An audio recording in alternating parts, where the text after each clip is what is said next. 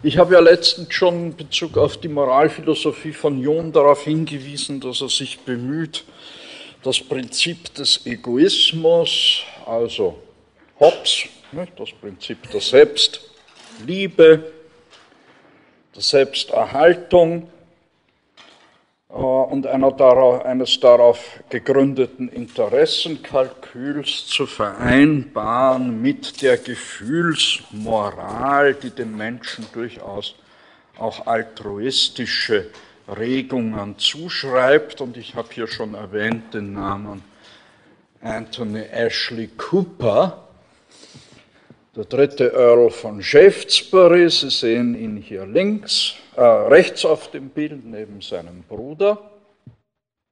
Es ist der Enkel des ersten Earl von Shaftesbury, bei dem John Locke als Hausarzt und auch juristischer Berater in Diensten stand.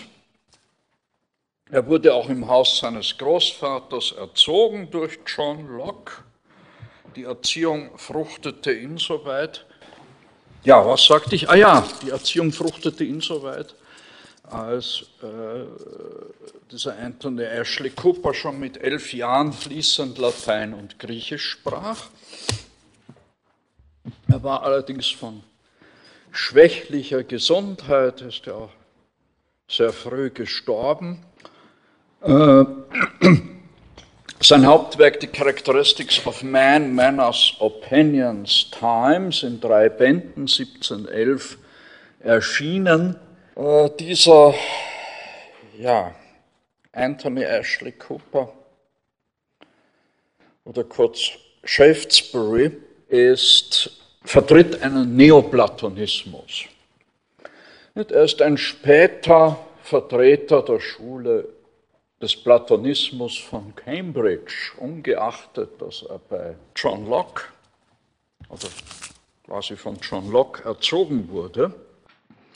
Und über diesen Earl von Shaftesbury äh, gewinnt dieser Cambridger Platonismus eine kaum zu überschätzende Bedeutung für das Geistesleben des 18. Jahrhunderts.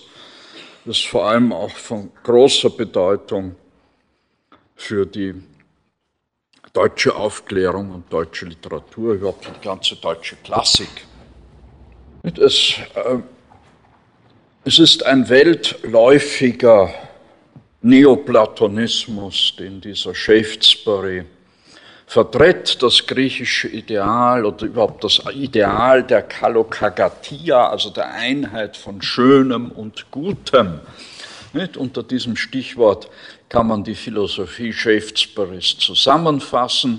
Und Philosophie, sagt er hier im dritten Band seiner Characteristics, Philosophieren ist nichts weiter als eine höhere Stufe einer guten Erziehung. Das Ziel der Erziehung ist zu lernen, was sich in Gesellschaft gehört oder was das Schöne in den Künsten ist. Und die Summe der Philosophie ist zu lernen, was im gesellschaftlichen, der Gesellschaft gerecht, was in der Natur und in der Ordnung der Welt schön ist.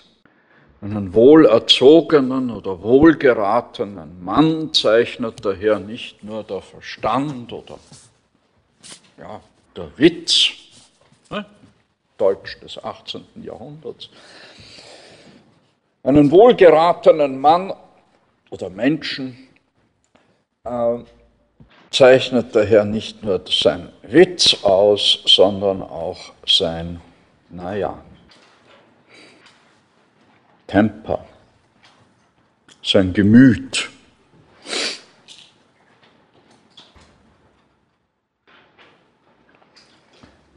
Der wirkliche Philosoph besteht eben nicht bloß aus einem Kopf, sondern ebenso aus einem Herzen und einem Entschluss.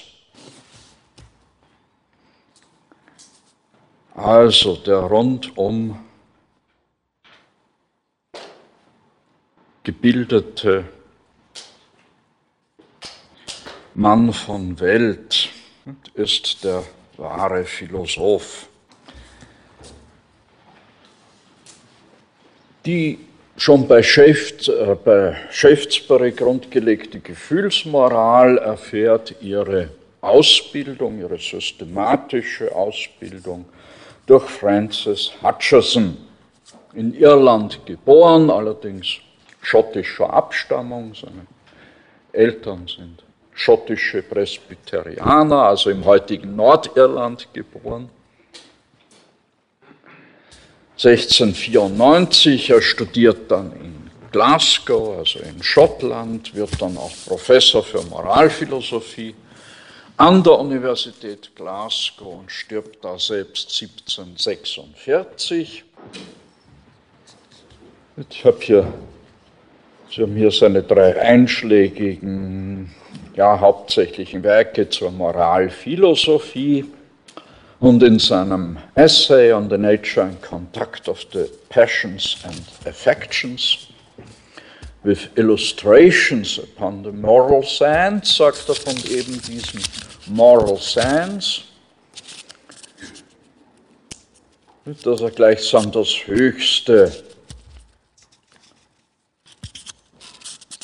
das vollkommenste unserer, an unserer Natur ist gleichsam das Endziel und dasjenige, was unser Schöpfer oder überhaupt der Schöpfer, ja, was unser Schöpfer von uns erwartet.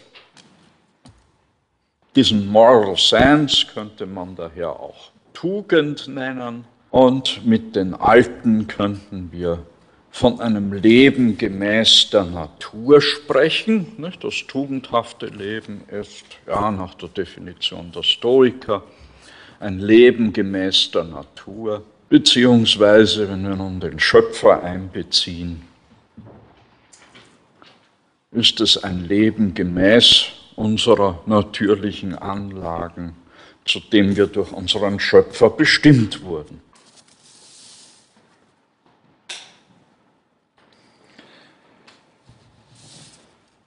Insbesondere über diesen Francis Hutcheson hat die Gefühlsmoral auf Hume, aber auch auf Kant gewirkt. In diesem Zusammenhang nun zu nennen ist aber auch der niederländische Arzt Bernard Mandeville. In Rotterdam geboren, er studiert Philosophie und Medizin in Leiden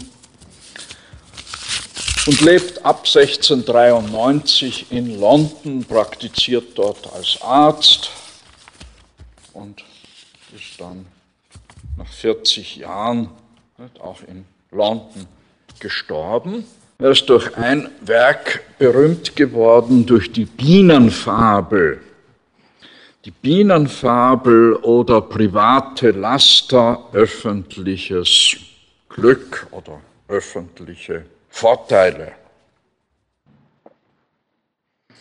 Mandeville vertritt hier den Standpunkt des Egoismus gegenüber Shaftesbury. Seiner Auffassung nach, der Auffassung Mandevilles zufolge, fördert der Egoismus der Einzelnen den Wirtschaft, das wirtschaftliche, gesellschaftliche und politische Leben. Altruismus und vollkommene Tugend würden zur Stagnation führen. Die Konsequenz allgemeiner Ehrlichkeit und Tugend, nationaler Bescheidenheit, Unschuld und Zufriedenheit würde sein, dass ähm, eine Gesellschaft sich eben nicht zu solchen mächtigen und, ja, wie er hier schreibt, polite societies. Also äh, gepflegt höflichen Gesellschaften entwickelten, wie tatsächlich in einigen großen Gemeinwesen und äh, Monarchien dies bisher der Fall gewesen ist. Im Zusammenhang mit David Hume ist auch zu nennen sein Freund Adam Smith, der ja vor allem als Nationalökonom äh, berühmt geworden ist, zu seiner Zeit, aber vor allem auch als Moralphilosoph durch seine Theory of Moral Sentiments 1759 und, und Adam Smith hat diese moralphilosophische Schrift, so wie viel wir wissen, für sein Hauptwerk gehalten. Vor allem berühmt wurde er dann und ist er bis heute durch seine Inquiry, durch seine Untersuchung über die Natur und den Ursachen des Wohlstands der Nationen 1776. Er gilt als Begründer der modernen Nationalökonomie. Die Volkswirtschaft versteht er als Summe der Privatwirtschaften und vor allem unterscheidet Adam Smith als erster klar zwischen drei Produktionsverfahren und drei entsprechenden Einkommensarten. Das ist zunächst die Arbeit, nicht? für die erhält man Lohn. Das ist zweitens das Kapital? Das erwirtschaftet Profit. Und das sind, ist drittens Besitz an Land oder Rohstoffen. Und dadurch erwirbt man eine Rente. Adam Smith.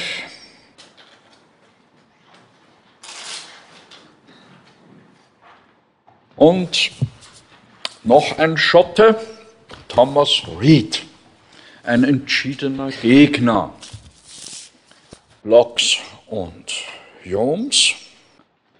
Sein Hauptwerk, An Inquiry into the Human Mind and the Principles of Common Sense. Der Titel sagt es bereits, unter Berufung auf Prinzipien des Common Sense, also eines Gemeinsinns, der halt allen vernünftigen Menschen eigen ist, versucht Thomas Reed den skeptischen Konsequenzen, auch den solipsistischen Konsequenzen des, ja, nicht nur des Empirismus, sondern überhaupt der neueren Philosophie zu entgehen. Ried wendet sich entschieden gegen die, wie er sagt, absurden Folgerungen aus, der Kartesianisch, aus dem kartesianischen Verständnis der Idee Er wendet sich auch gegen den Sensualismus Locks, gegen den Immaterialismus Berkeleys und den Skeptizismus Humes. Berkeley wie Hume ziehen nur die Konsequenzen aus dem Sensualismus Locks. Gegen die Negation oder auch nur Bezweiflung der Realität der Außenwelt, gegen die Auflösung der Außenwelt, einer realen Außenwelt in bloß innersubjektive Ideen oder Sinnesdaten, gegen die Bezweiflung des Kausalitätsprinzips und gegen die Auflösung der Einheit des Ich in ein bloßes Bündel von Empfindungen und Eindrücken, stellt Ried quasi ein anthropologisches Faktum, nämlich er beruft sich auf einen allen Menschen gemeinsamen Glauben, den Glauben an die Substantialität der Außenwelt und an kausale Verknüpfungen. Die Seele ist nicht, wie Locke behauptet, eine ursprünglich eine Tabula rasa, sondern die Seele verfügt über eingeborene, wie er sagt, intuitive Urteile. Diese Principles of Common Sense oder Self-Evident Truths, also Grundsätze des, eines allgemeinen, eines Gemeinsinns, der allen Menschen zukommt, oder diese selbstevidenten Wahrheiten, zu diesen zählen das kartesianische Cogito ergo sum, also die Tatsache des Denkens, verbirgt die Existenz des denkenden Subjekts.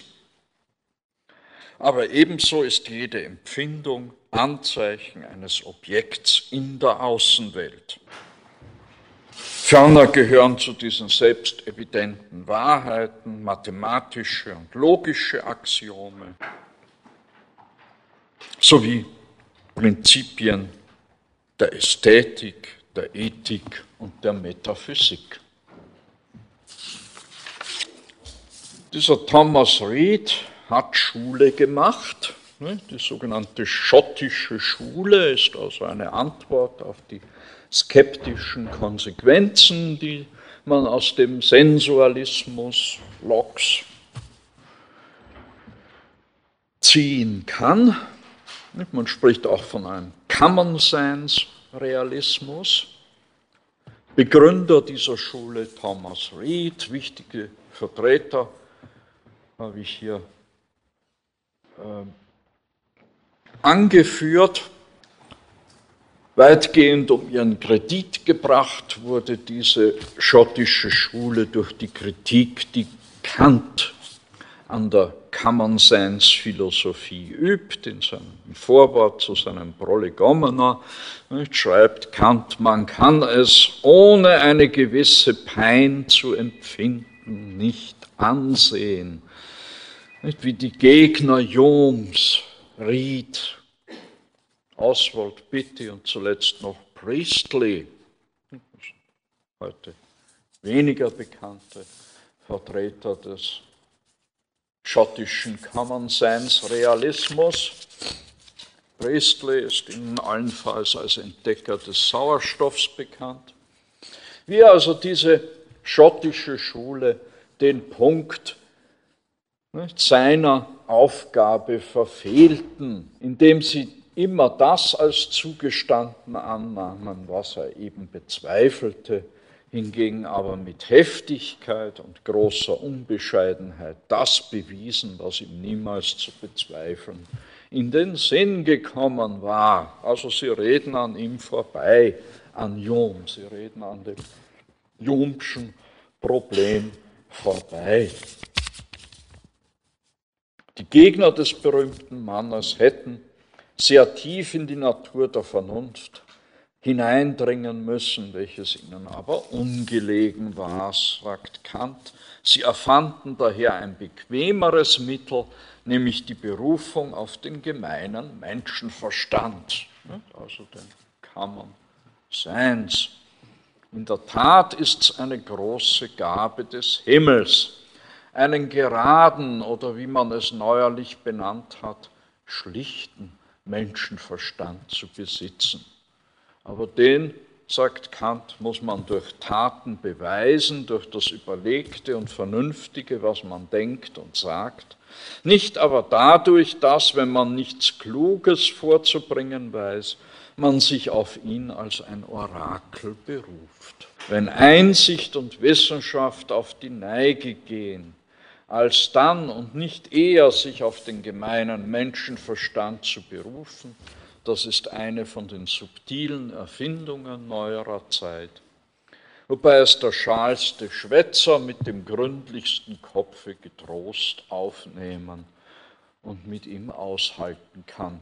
Solange aber noch ein kleiner Rest von Einsicht da ist, sagt Kant, wird man sich wohl hüten, diese Nothilfe zu ergreifen. Also entschiedene Ablehnung eines Kammernsensismus durch Kant.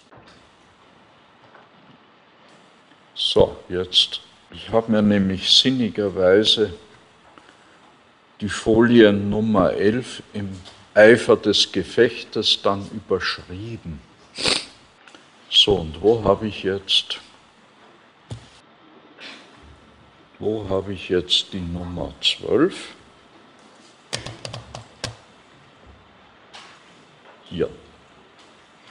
Hier versteckt sie sich. Es kommt noch mehr dazu. So, schnell ein Blick in die französische und deutsche Aufklärung. Und in Frankreich spricht man ja überhaupt vom 18. Jahrhundert aus dem Siècle de Voltaire, also dem Jahrhundert Voltaires. Er ist der intellektuelle Superstar des 18. Jahrhunderts, geboren in Paris, entscheidend ein dreijähriger Aufenthalt in England, 1726 bis 28. Die französische Aufklärung ist vermittelt zunächst vor allem durch Voltaire, aber auch Montesquieu, eine ja, Fortsetzung, auch Radikalisierung im Wesentlichen der englischen Aufklärung. Ganz wichtig, die Lettres Anglaises, die englischen Briefe Voltaires 1733 veröffentlicht,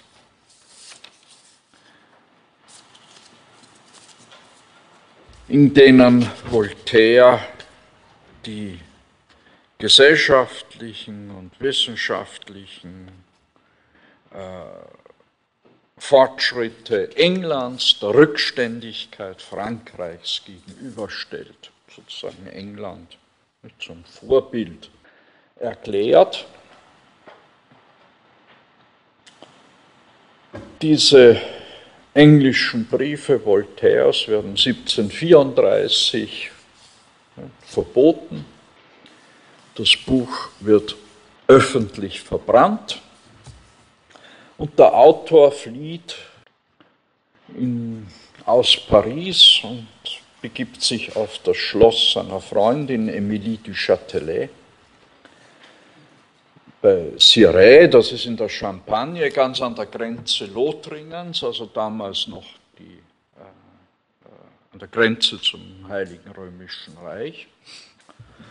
Dort hält sich äh, Voltaire längere Zeit vorsichtshalber auf, er gewinnt aber dann wieder die Gunst, zeitweise die Gunst des Hofes und auch des Königs, er wird sogar königlicher Kammerherr, wird damit in den Adelstand erhoben. Er wird Mitglied der Akademie Française.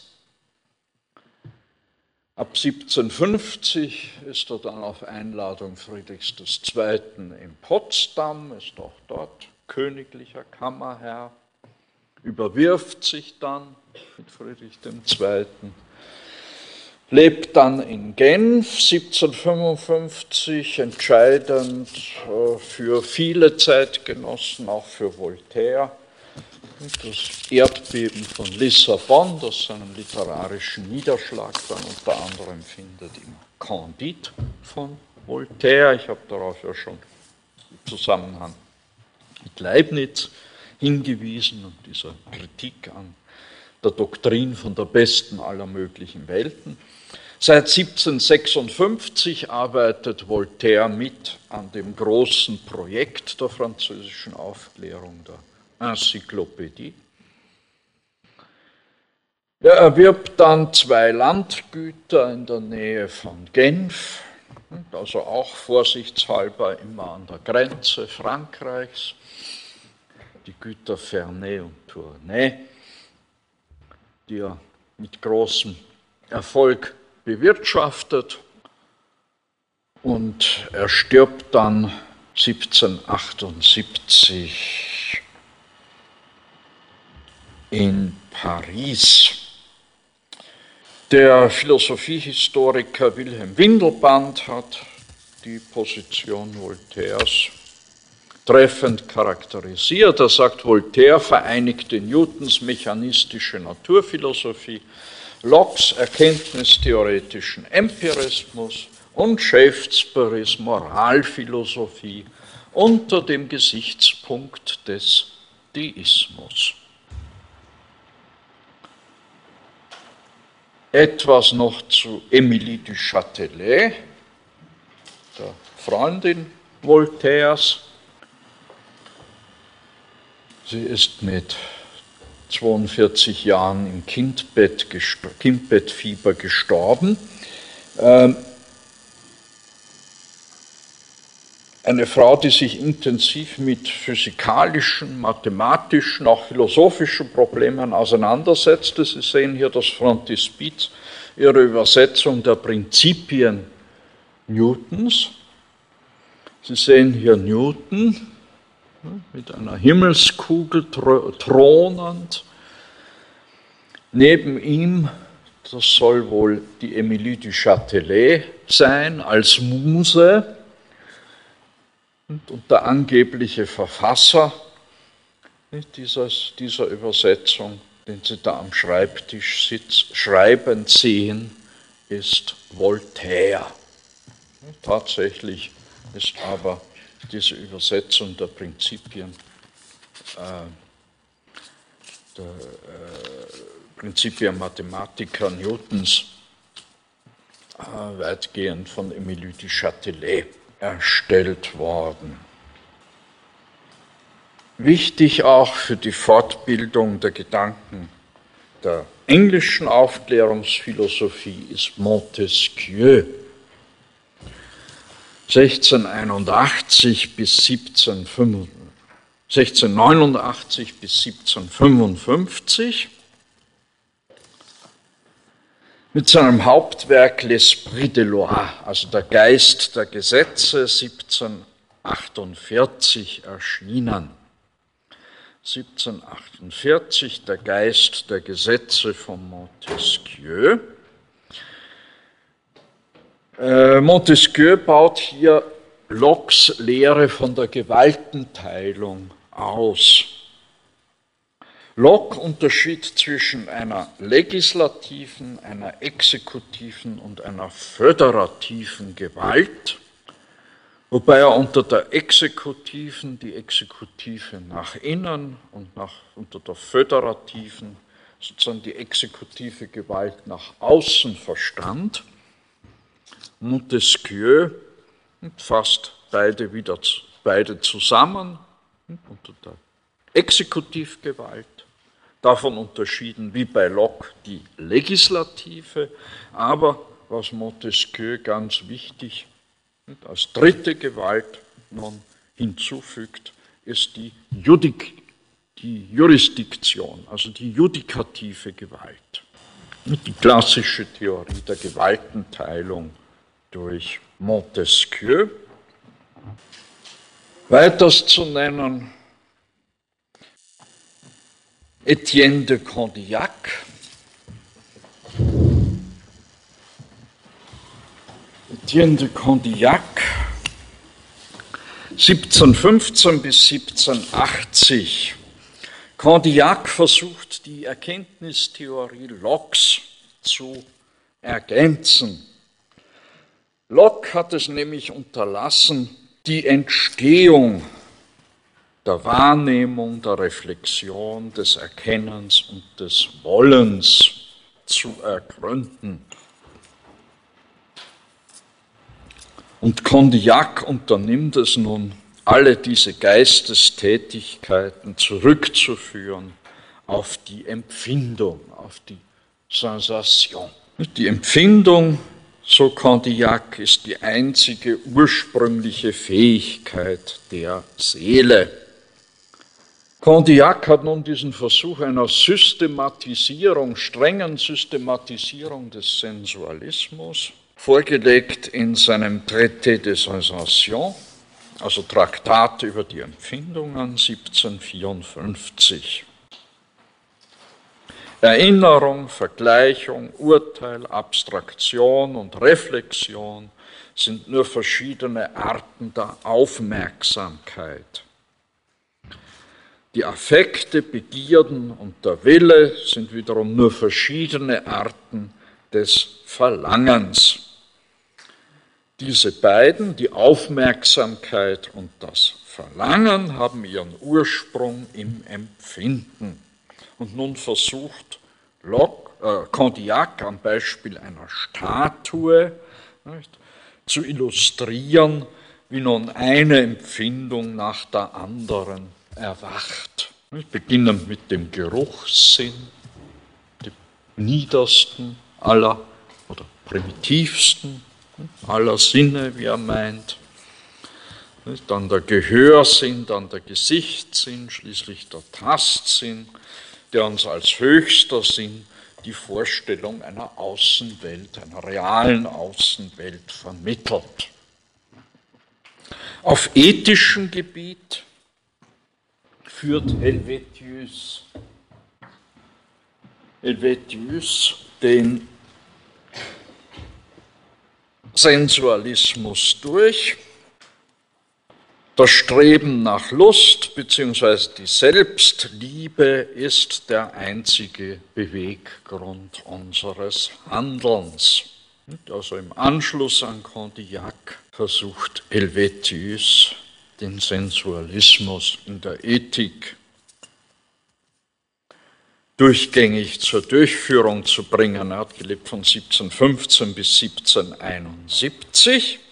Damit nähern wir uns schon oder kommen wir schon zum französischen Materialismus, vertreten durch La Métrie.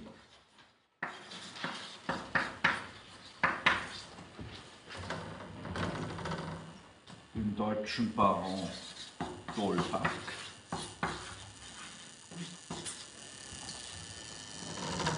Und den unglücklichen Marquis de Condorcet.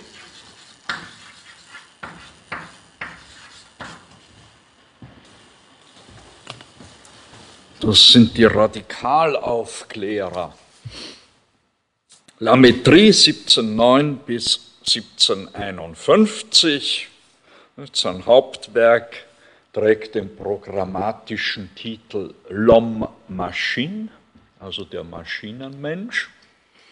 Er vertritt hier schon vor Helvetius eine sensualistische Interessensmoral. Für ihn ist nicht nur das Tier wie bei Descartes, sondern auch der Mensch eine Maschine und die Seele ist nur ein Teil dieser Körpermaschine. Das Denken ist nur ein Resultat der körperlichen Organisation.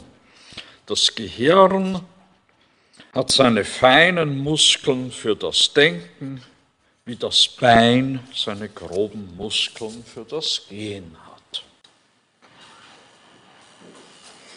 Ein System de la Nature hat 1770 Dietrich von Holbach oder Dolbach äh, publiziert.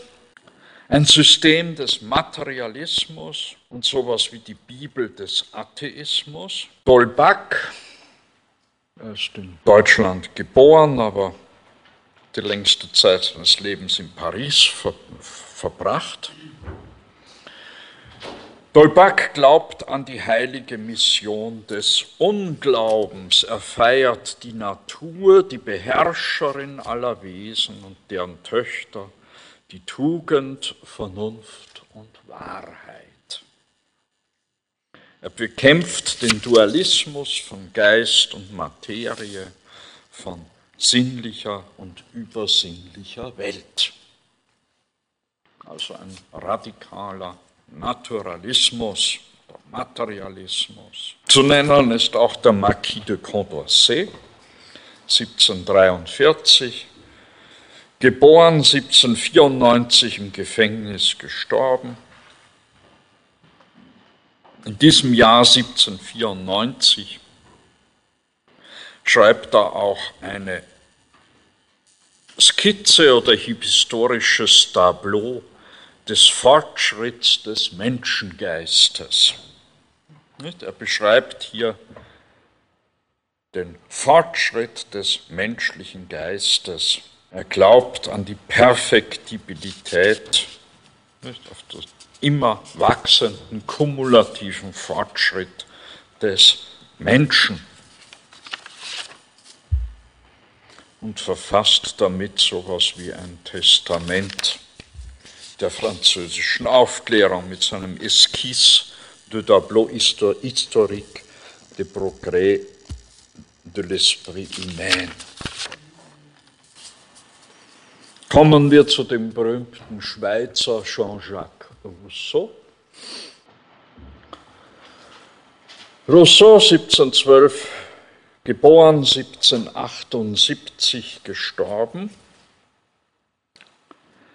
Rousseau bildet im Rahmen der französischen Aufklärung eine Gegenposition dem mechanistischen Naturalismus und dem Fortschrittsgedanken seiner Zeit gegenüber vertritt Rousseau einen Kulturpessimismus.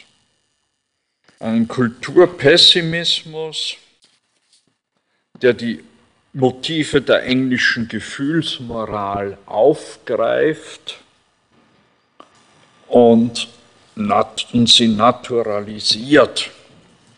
Rousseau wird mit einem Schlage berühmt durch seine Abhandlung über die von der Akademie in Dijon gestellte Frage, 1750 gestellte Frage, hat die Wiederherstellung der Wissenschaften und der Künste zur Verfeinerung der Sitten beigetragen. Die Antwort Rousseaus ist ein klares Nein.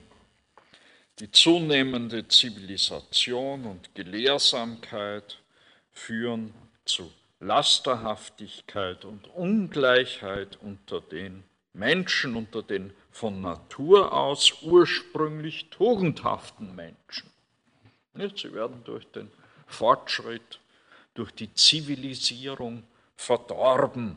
Denn die Tugend ist, wie er sagt, die Wissenschaft der schlichten Seelen. Die Wissenschaft der schlichten Seelen deren Regeln in aller Herzen eingeprägt sind, sodass es genügt, in sich zu gehen und die Stimme des Gewissens wahrzunehmen. Daraus resultiert nun die Forderung zur Rückkehr zur Natur, also aus der die Sitten verderbenden Zivilisation zurück zur Natur zurück zur naturgemäßen Gleichheit aller Menschen. Nun, und diese Forderungen vertritt dann Rousseau auch auf dem Gebiet der Staats- und Philosophie in seinem Contrat Social, Lehre vom Gesellschaftsvertrag 1762 und der im gleichen, dem gleichen Jahr erschienenen ähm, Emil. Emil oder über die Erziehung. Also das ist die Erziehungsphilosophie, die Pädagogik Rousseaus, ein Werk, das auch von ganz großem Einfluss auf Kant war. Ein Zitat aus dem Emil. Alles ist gut, wenn es aus den Händen des Schöpfers hervorgeht. Alles entartet unter den Händen des Menschen. Vielleicht noch ein Zitat, auch aus dem Emil, aus dem Glaubensbekenntnis des savoyardischen Vikars. Das ist nichts anderes als das Glaubensbekenntnis Rousseaus der sagt, nur zu oft täuscht uns die Vernunft und wir haben deshalb das unveräußerliche Recht, uns ihren Ratschlägen nicht zu fügen. Das Gewissen täuscht uns dagegen niemals. Es ist der wahre Führer des Menschen. Was der Instinkt für den Körper ist das Gewissen für die Seele. Wer sich von ihm leiten lässt, gehorcht der Natur und braucht nicht zu befürchten, sich zu verirren. Nun, die deutsche Aufklärung steht philosophisch weitgehend im Zeichen Leibnizens. Der eigentliche Philosoph der deutschen Aufklärung ist Christian Wolff. Christian Wolff, 1679 bis 1754. Er systematisiert die Leibnizsche Philosophie und baut sie allseitig zu einem umfassenden System der Philosophie aus. Für uns wichtig, dass Christian Wolff seine zunächst lateinisch verfassten Werke dann auch in, deutsche, in die deutsche Sprache übersetzt. Damit wird Christian Wolff zum maßgeblichen Begründer der deutschen philosophischen Terminologie.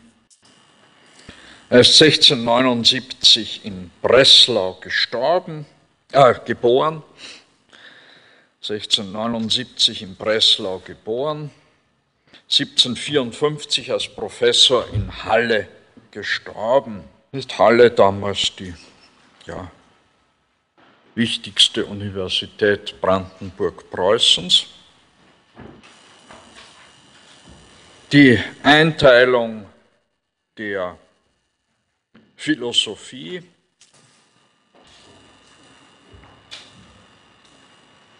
ist zunächst psychologisch begründet in der Unterscheidung von oberem und unterem Vermögen. Das obere Vermögen ist das Vorstellungsvermögen und das Begehrungsvermögen, das Vorstellungsvermögen, dessen Leistungen sind Gegenstand der theoretischen Philosophie, Gegenstand der praktischen Philosophie ist das Begehrungsvermögen. Das obere Vermögen, dem entspricht die rationale Methode der Philosophie. Die rationale Methode geht auf das Mögliche und Notwendige, das heißt nach Wolfs Verständnis auf die Gründe des Wirklichen. Die empirische Methode entspricht unserem unteren Vermögen. Die empirische Methode geht auf das Tatsächliche, sie beobachtet und beschreibt. Wichtig dann auch für Kant ist die Einteilung der Metaphysik. Die metaphysische Wissenschaft gliedert sich in eine allgemeine Seinslehre, die Ontologia Generalis, und in eine spezielle Seinslehre, in die Ontologia Specialis. Mit ihren drei Teildisziplinen der rationalen Theologie, der rationalen Kosmologie und der rationalen Psychologie. Also eine Gotteslehre, eine Weltlehre und eine Seelenlehre. Man kann sich das auch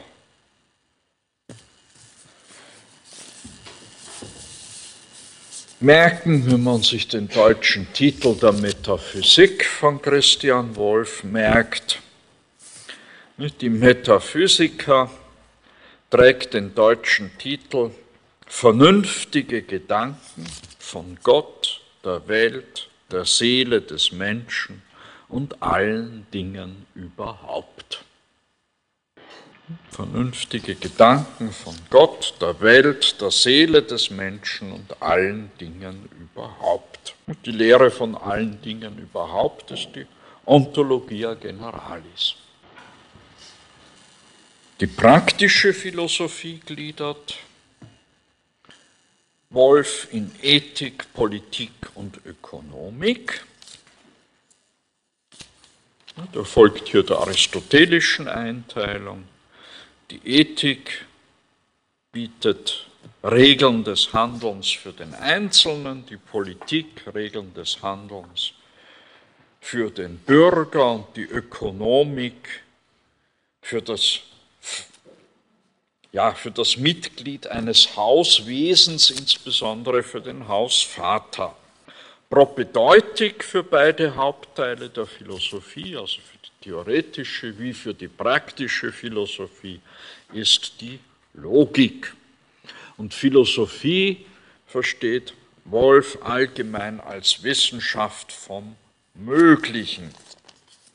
Das heißt, Er versteht die Philosophie als Wissenschaft von dem, was keinen Widerspruch in sich enthält.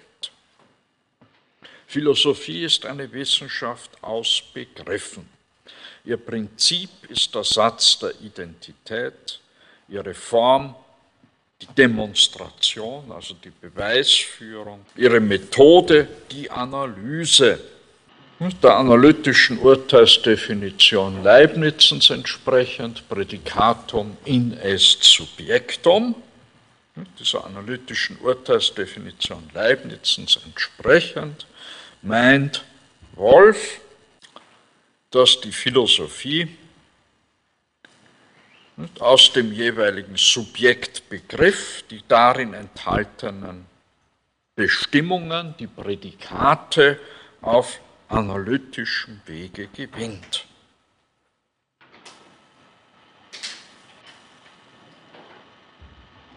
Das Prinzip der Moral ist nach Wolf die Vollkommenheit. Gut ist, was den Zustand der Menschen vervollkommnet. Das ist das natur- und vernunftgemäße Leben.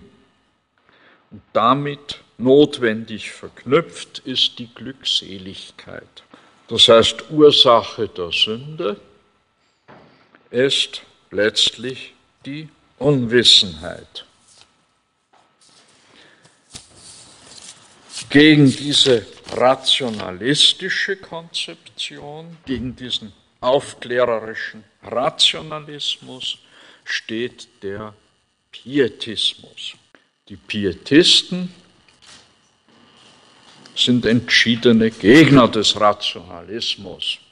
Nicht unter dem Soldatenkönig Friedrich Wilhelm I.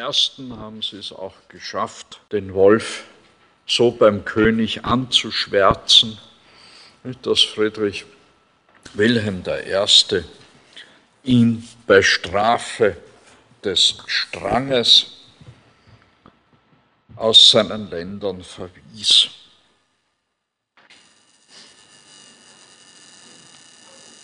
Und der Sohn Friedrich II. hat ihn dann 1740 gleich wieder zurückgeholt. Die wichtigsten Vertreter dieses Pietismus sind Andreas Rüdiger 1673 bis 1731 und Christian August Crusius. Crusius 1715 bis 1775.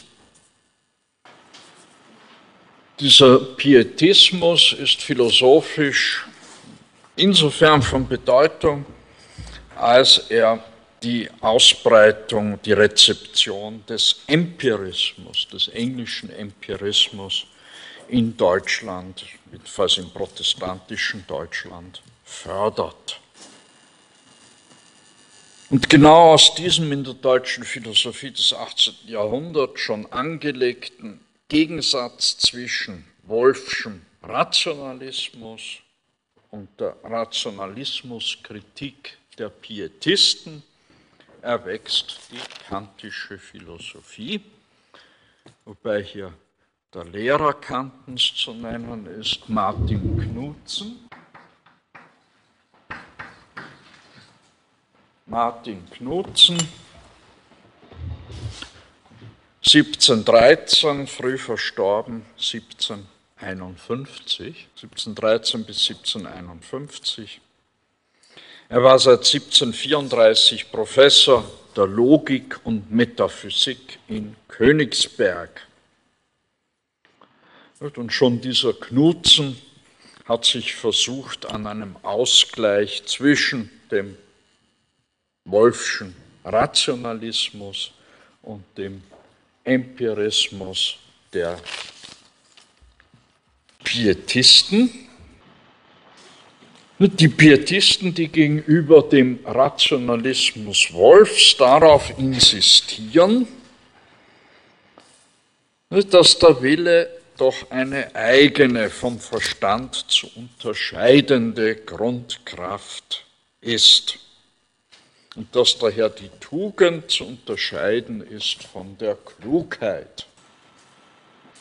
Und auf dieser Unterscheidung insistiert vor allem Crusius. Nun, und wie aber auch bei Wolf selbst,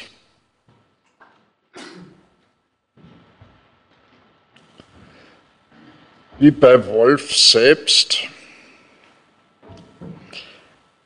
rationale und empirische Methode Hand in Hand gehen,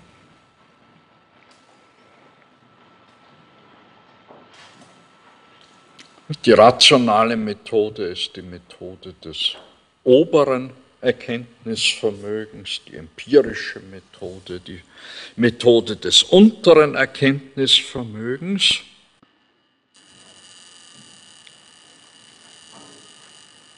So gehen empiristische Motive auch ein in das Werk des bedeutendsten Schülers von Christian Wolff, nämlich Alexander Gottlieb Baumgarten. Alexander Gottlieb Baumgarten, 1714 bis 1762, der eine neue Disziplin, eine neue philosophische Disziplin begründet, nämlich die Ästhetik. Die Ästhetik verstanden als Anweisung zum richtigen Empfinden.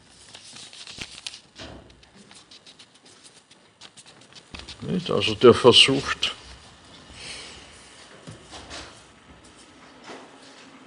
das Empfinden philosophisch zu thematisieren in einer Disziplin, die er Ästhetik nennt.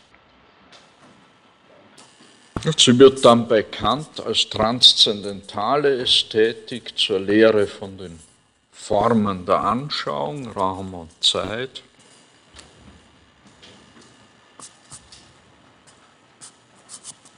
Und sie wird Und so versteht man diesen Terminus ja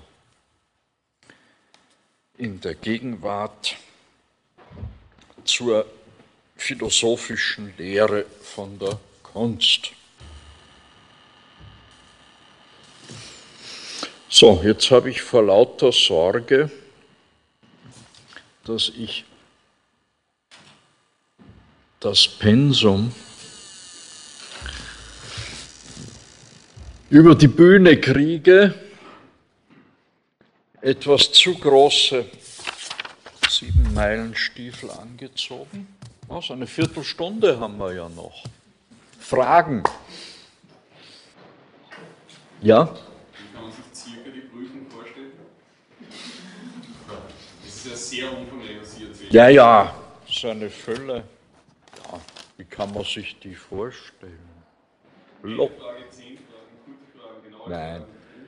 Fünf Fragen. Fünf Fragen, die, denke ich, kurz zu beantworten sind. Ich bin auch glücklich, wenn Sie sie kurz beantworten, weil ich muss das ja auch lesen. Hm.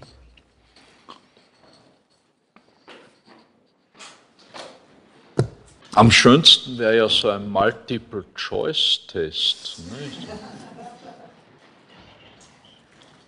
Ganz gut, wenn man das dann noch maschinell einliest. Ne? Maschine errechnet dann auch gleich die Note.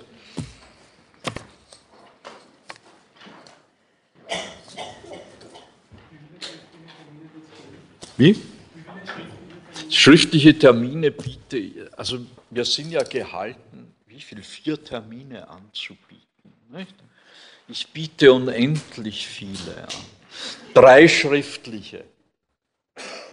Und zwar, ich glaube, also man soll ja am Ende des Folgesemesters auch noch einen Termin anbieten.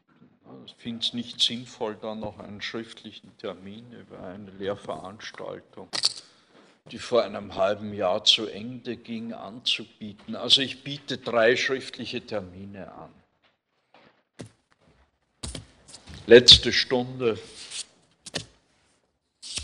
im Januar, dann eine Woche darauf, also erste Februarwoche, gleiche Zeit, gleicher Ort. Und erste Märzwoche, auch gleiche Zeit, gleicher Ort. Das sind die drei schriftlichen Termine. Und wer dann noch immer ein Zeugnis braucht, kann in die Sprechstunde kommen, zu einer mündlichen Prüfung. Also ab diesem Märztermin dann oder ab diesem dritten schriftlichen Termin dann mündliche Prüfungen in der Sprechstunde. Sie brauchen sich, das gilt für alle mündlichen Prüfungen, nicht anmelden. Ja, ich kriege immer wieder E-Mails, wo sich Leute anmelden. Das ist bitte nicht nötig. Allerdings bitte ich zu bedenken, dass gerade in den ersten zwei und in den letzten zwei Wochen des Semesters ein, also eher viele zu den Prüfungen antreten. Ja, so zwischendurch im Semester, da gibt es Sprechstunden, da sitze ich ungestört in meinem Kämmerchen. Ich meine, ich habe nichts dagegen, nicht? aber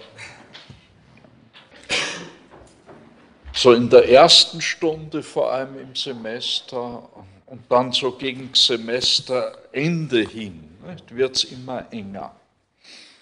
Da fällt den Studierenden ein, vor allem gegen Semesterende, hu, ich brauche noch unbedingt ein Zeugnis oder womöglich zwei. Da kann es dann natürlich auch vorkommen, dass man Pech hat, ne, weil einfach die Zeit nicht, nicht reicht. Also dies bei ihrer Planung vorzusehen, beziehungsweise überhaupt die Aufforderung, das Studium entsprechend zu planen. Und nicht dann im letzten, nur so auf den letzten Drücker, müssen dann horuck noch am Ende des Semesters Prüfungen absolviert werden. Sind biografische Daten wichtig für die Nein, Jahreszahlen frage ich keine, prinzipiell. Ich sage ja immer, es gibt nur zwei wichtige Daten in der Philosophiegeschichte. 399 vor und 1781 nach Christi Geburt. Mit 399 Tod des Sokrates. Da beginnt Platon eigenständig zu philosophieren. 1781 erste Auflage der Kritik der reinen Vernunft.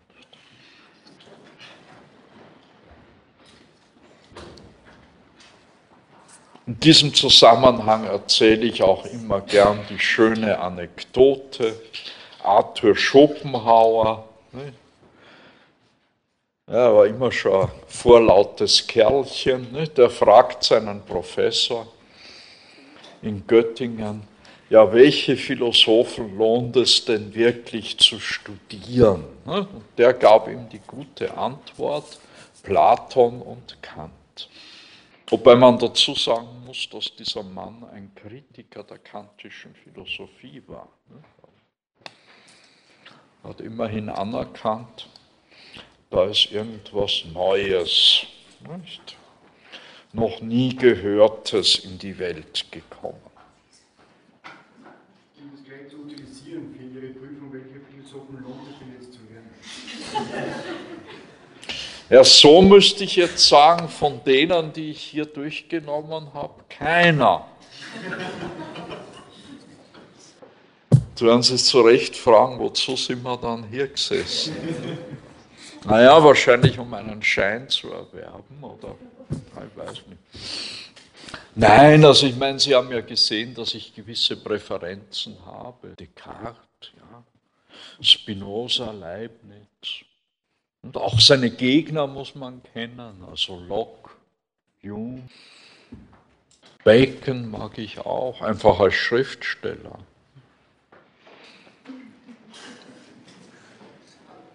Ja, der schreibt ja herrlich. Ne? Wirklich eine Freude, ihn zu lesen. Ach so, warum das? Ja, um zu demonstrieren, dass das Neue an der neuzeitlichen Philosophie der Bezug zu den Naturwissenschaften, zu den mathematischen Naturwissenschaften ist. Es wird Ihnen allerdings auch aufgefallen sein, dass ich da großen Wert legte auf den mathematischen Platonismus. Sozusagen im Gegenzug zu dem, was heute üblich ist, eher darauf hingewiesen habe, dass die Wissenschaft der neueren Zeit aus dem Geist des Platonismus, das ist dann im speziellen mathematischen Platonismus, äh, entstand. Da ist dann natürlich eine ganz wichtige Figur für mich Kepler, den ich darum auch relativ ausführlich behandelt habe. Also das Gerücht ist kein Gerücht, das ist Tatsache. Dass ich Empiristen sozusagen philosophisch nicht ernst nehme.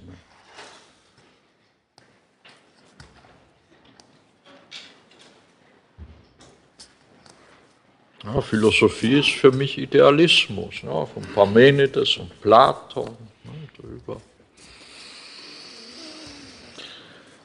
Ja, Augustinus, Nikolaus von Kues, Descartes, Kepler, Leibniz, zu Kant, etc., etc. Da könnte man fast meinen, in der Gegenwart gibt es gar keine Philosophie. Ne?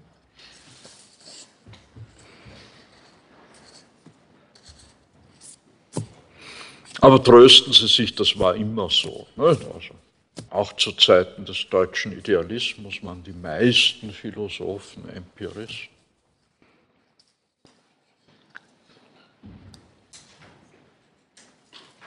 Nicht umsonst spricht der allerdings schon späte und etwas resignativ gewordene Hegel nicht, von den Philosophen als einem kleinen Priesterstand.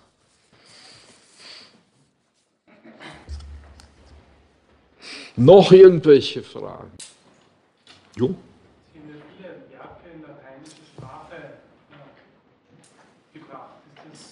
Wie?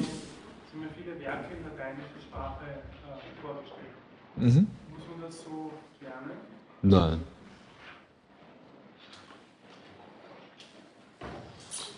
Warum habe ich so viel Latein? Ja.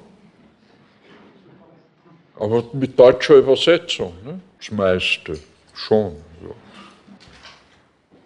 Ja. ja, mit Übersetzungen, das ist halt immer schwierig. Ne?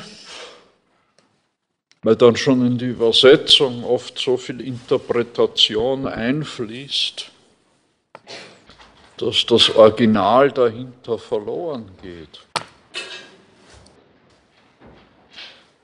Und wenn, dann soll man sich eben an das Original halten. Ne? Vor allem auch die besprochenen Philosophen lesen. Und nichts von dem bloß glauben, was ich Ihnen hier erzähle. Das könnte ja alles Unsinn sein, bis auf die Jahreszahlen. Aber die sage ich ja, brauchen Sie sich ja ohnehin nicht merken.